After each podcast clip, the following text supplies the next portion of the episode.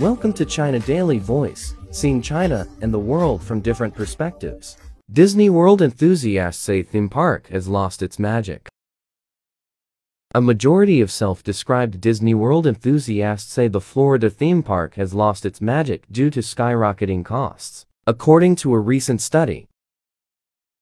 A study from gambling website Time2play surveyed 1,927 Disney World enthusiasts, and of those, 68.3% reported that the price hikes make them feel like the theme park has lost its magic. A whopping 92.6% reported that they believe the high costs for the park has made a vacation for the average family out of reach.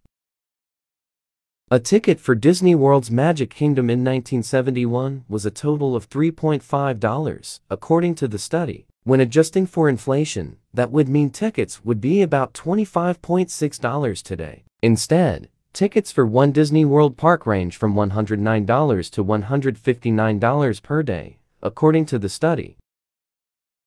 Nearly 50% of respondents reported postponing a trip due to the price hikes. All in, Disney World veterans can expect to pay 35.7% more for their next trip compared to their last one, Time2play found.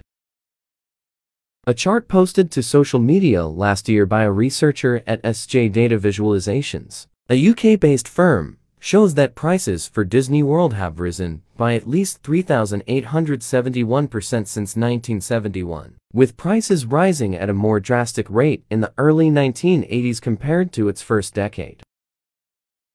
Families spoke out about the prices earlier this year as traveling picked back up following coronavirus lockdowns, and they expressed shock at the price hikes. One dad of two estimated he would be on the hook for a $4,000 to $5,000 bill, even with one of his kids qualifying for free admission.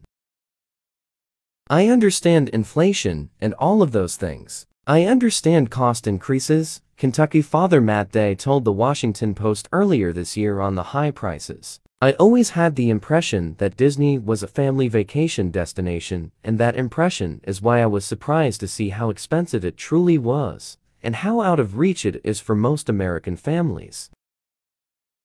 It's really unprecedented, said Len Testa, president of theme park trip planning site Touring Plans told the Washington Post earlier this year. We haven't seen this sort of anger about price hikes in we can't remember the last time something like this caused this much anger from Disney fans. That's all for today. For more news and analysis, buy the paper. Until next time.